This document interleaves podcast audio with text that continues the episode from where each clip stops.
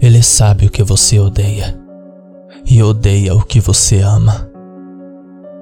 Eu originalmente ouvi sobre Saco das Facas em um dos meus textos de literatura inglesa medieval. A aula parecia interessante dentro da lista de matérias opcionais daquele semestre, mas duas semanas depois eu já estava desejando ter feito outra rodada de poesia ou escrita criativa. Parte do arrependimento era o professor, que estava cronicamente seco e enfadonho enquanto dava uma palestra decorada que obviamente regurgitava a mesma coisa nos últimos 20 anos. Mas a maior dificuldade era a própria linguagem. Era tão arcaico e difícil de ler, e eu já sabia que era péssimo em línguas estrangeiras. Alguns dos livros até foram modernizados, mas a maioria estava repleta de notas de rodapé em minúsculos parágrafos de blocos mais longos do que o próprio texto que estava explicando. E claro, quando finalmente vi algo que parecia legal, não havia notas para serem encontradas. No meio de um fragmento de história sobre uma aldeia que caiu sob uma maldição, que de alguma forma as pessoas estavam ficando loucas ou suas vacas estavam morrendo ou algo assim. A xilografura que a acompanhava fazia com que parecesse ruim. Ainda assim, era meio chato e idiota, e eu estava prestes a desistir da leitura quando uma frase chamou minha atenção: Saco das facas. Como eu disse, não havia nota no rodapé, e quando fui para o índice, o termo não estava listado. Procurei na internet, mas também não havia nada sobre isso. Meu interesse já estava diminuindo, mas então uma ideia me ocorreu. O professor da turma sempre dizia às pessoas para perguntarem se tínhamos alguma dúvida, seja depois da aula ou durante o horário de expediente. De jeito nenhum eu faria isso, mas talvez se eu enviasse um e-mail rápido perguntando sobre isso, ele pensaria que eu me importava com sua aula idiota. Eu não era um trapaceiro, mas não me importava nem um pouco em parecer um fracasso na interpretação de uma redação antiga. Então, olhei para o e-mail do corpo docente e perguntei o que o termo significava antes de guardar meus livros e ir para uma festa com Jeff. Eu literalmente não pensei sobre isso naquela noite. A festa em si foi uma droga. Era apenas daqueles negócios que havia gente demais para ser divertido. Então, meu pequeno círculo social acabou saindo juntos, embora fosse para a casa de meus amigos, Jeff e sua namorada Victoria. Os dois eram alunos de pós-graduação, e Jeff estava de mau humor porque sua tese foi rejeitada isso fez com que eu e os outros do nosso grupo nos revezássemos reclamando de pessoas que estavam sendo idiotas. Chefes que eram injustos, namorados e namoradas que eram infiéis ou controladores, pais e irmãos que não entendiam nossas dificuldades individuais e coletivas. Estávamos todos bêbados e meio sério enquanto nos revezávamos tentando melodramaticamente superar as desgraças um do outro e no final da noite estávamos todos tão exaustos de tanto rir que acabei caindo de sono no chão. Quando voltei para meu dormitório na manhã seguinte, vi que tinha um novo e-mail. Saudações, Sr. Alden. Que bom ver você se interessando pelas peculiaridades de nossos amigos medievais em um passado distante. A frase que você se referiu é bastante interessante. Refere-se a um obscuro costume de pregar peças que era comum em partes da Europa por um tempo. Funcionava assim. Um grupo de amigos, ou desocupados com ideias semelhantes, se reuniam e colocavam nomes, ou, devido às taxas extremamente baixas de alfabetização, marcas ou objetos de identificação pessoal em um saco ou sacola. De qualquer forma, a ideia era que você estava identificando um alvo para a pegadinha, geralmente um inimigo. Depois que todos colocassem algo que representasse alguém dentro do saco, todos retirariam uma. Seus próprios eram excluídos, é claro. Digo é claro porque o propósito do saco das facas era assediar ou até mesmo machucar alguém que você odiava sem que isso estivesse vinculado a você pessoalmente.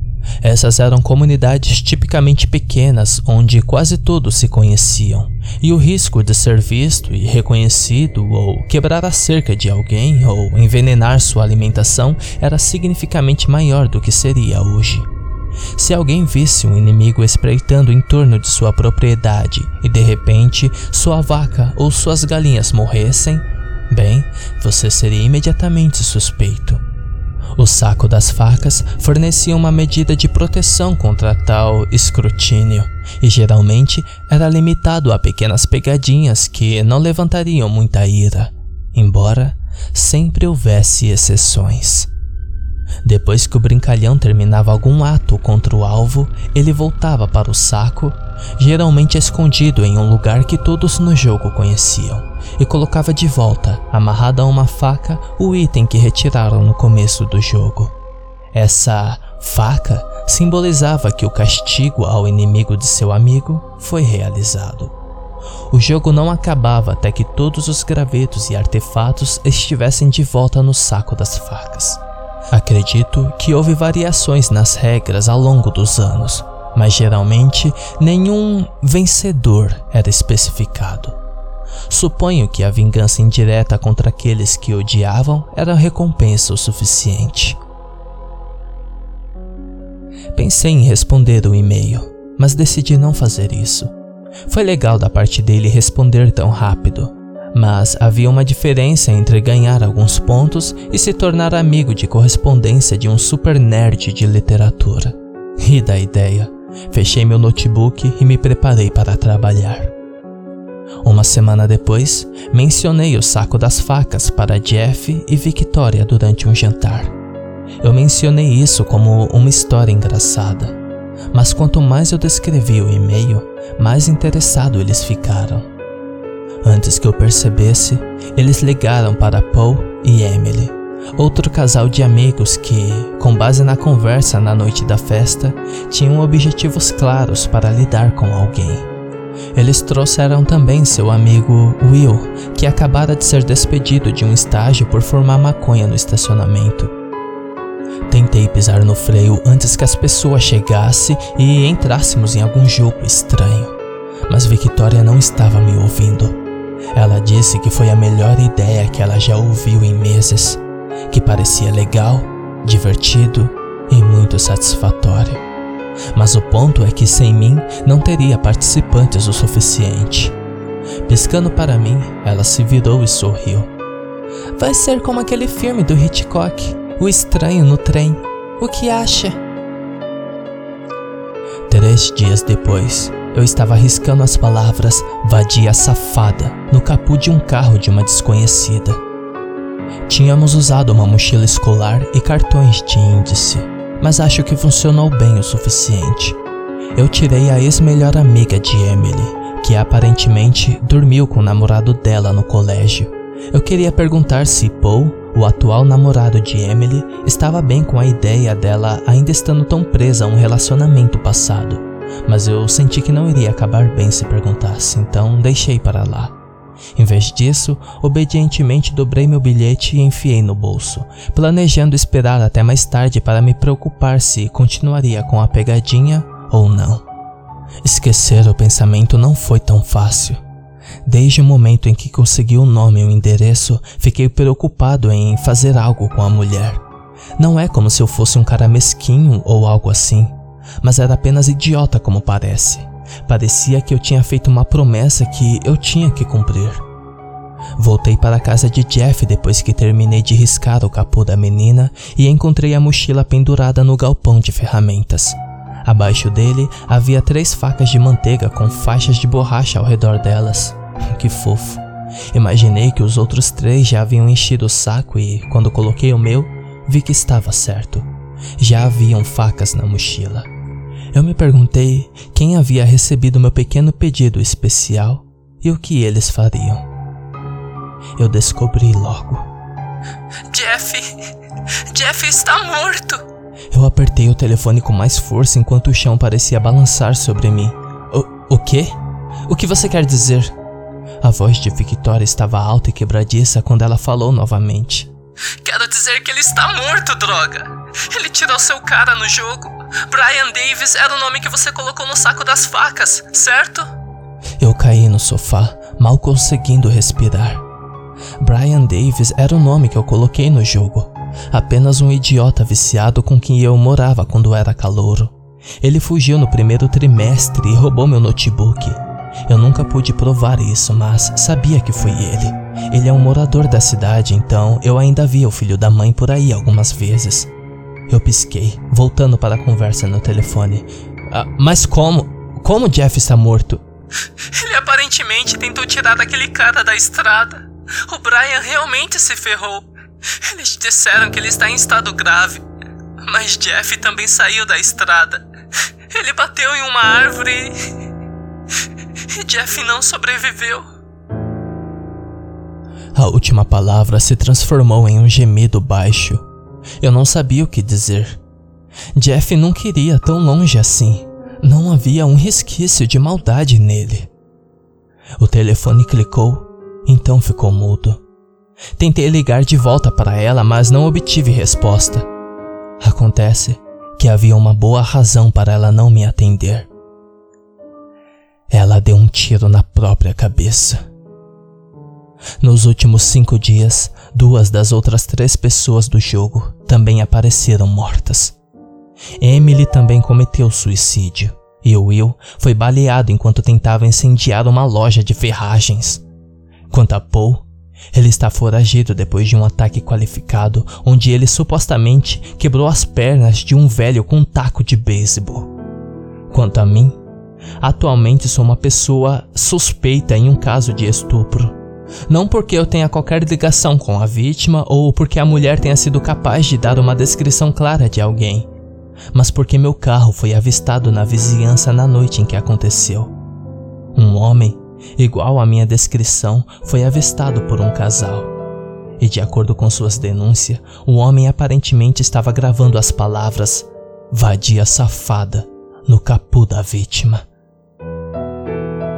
Não sou supersticioso, mas também não sou burro. Isso não era apenas uma coincidência. E a única coisa que conectava tudo isso era aquele jogo idiota. Um jogo que aprendi com meu professor. Mandei vários e-mails, mas não obtive resposta. Após dois dias de espera, liguei para seu escritório e deixei uma mensagem de voz. Para minha surpresa, recebi uma ligação de volta naquela tarde. Sr. Browning? Ah, sim? Professor Miley? Sim, sou eu. Acabei de ouvir seu recado de voz. Você parecia muito apreensivo, mas eu não consegui entender o que você estava falando. Você mencionou algo sobre a leitura? Eu respirei fundo e tentei manter minha voz calma. Ah, sim. Como eu disse antes, estava em sua aula no mês passado e li a história da Vila Amaldiçoada, aquilo que você me explicou no e-mail sobre o jogo das facas. Houve uma longa pausa e pude ouvir o passar de páginas enquanto ele falava novamente. Eu. Uh, eu não tenho certeza do que você está falando. Eu sei a história que você está se referindo, mas. Uh, só um momento. Ah, sim, achei. Acho que encontrei a linha. O saxo dos valentes, certo? Uh, se você diz, você chamou de saco das facas no e-mail, assim como eu. Mas você tem que saber mais sobre isso, você. Espera, que e-mail? Eu fiz uma careta. Ele estava bêbado ou algo assim? Eu não tinha tempo para isso. Se ele não me desse as respostas direta, ele poderia falar com a porra da polícia sobre isso. Sim, o e-mail que você me respondeu quando perguntei sobre isso. Outra pausa. Sr. Brownie, eu não te enviei nenhum e-mail. Eu não uso e-mail escolar para ser honesto. Os alunos ficam enviando spams e pregando pegadinhas. A secretaria do departamento imprimirá missivas críticas de minha conta. Não li nada seu ou de qualquer outro aluno em. bem, provavelmente há mais de um ano. O homem continuou hesitante. Isso é parte do que eu queria abordar com você. Você parecia tanto no correio de voz quanto nesta conversa ter a impressão de que já conversamos antes, mas posso garantir que não fora dos momentos em que eu poderia ter chamado você em sala de aula. Quanto a esta frase do livro, bem, é interessante. Mas, dada sua aparente chateação, certamente não é um tópico que você deva se concentrar no momento. Talvez você deva falar com alguém se estiver se sentindo muito ansioso ou confuso mentalmente. Eu me levantei e comecei a andar de um lado para o outro. Você está mentindo. Eu tenho um e-mail, eu tenho provas. Garoto, não duvido que tenha, mas posso dizer que não foi de mim. Talvez você tenha me confundido com outra pessoa, ou talvez minha conta tenha sido invadida, hackeada, eu não sei. Eu queria gritar com ele, mas não tinha certeza se ele estava mentindo. Não era impossível que outra pessoa tivesse entrado em sua conta ou alterado seu e-mail de alguma forma. Mas por quê? E o que isso tinha a ver com o estúpido jogo do saco das facas? Olha, eu realmente preciso ir agora. Não, por favor, espere, professor. Apenas Ok, eu vou ficar calmo. Apenas me diga o que você sabe sobre o jogo do saco das facas. Eu podia ouvi-lo soltar um longo suspiro do outro lado da linha. Muito bem, mas se você ficar chateado de novo, eu vou desligar. Ok, pode ser. Certo. Como eu disse antes, é saxo dos patifes e não saco das facas.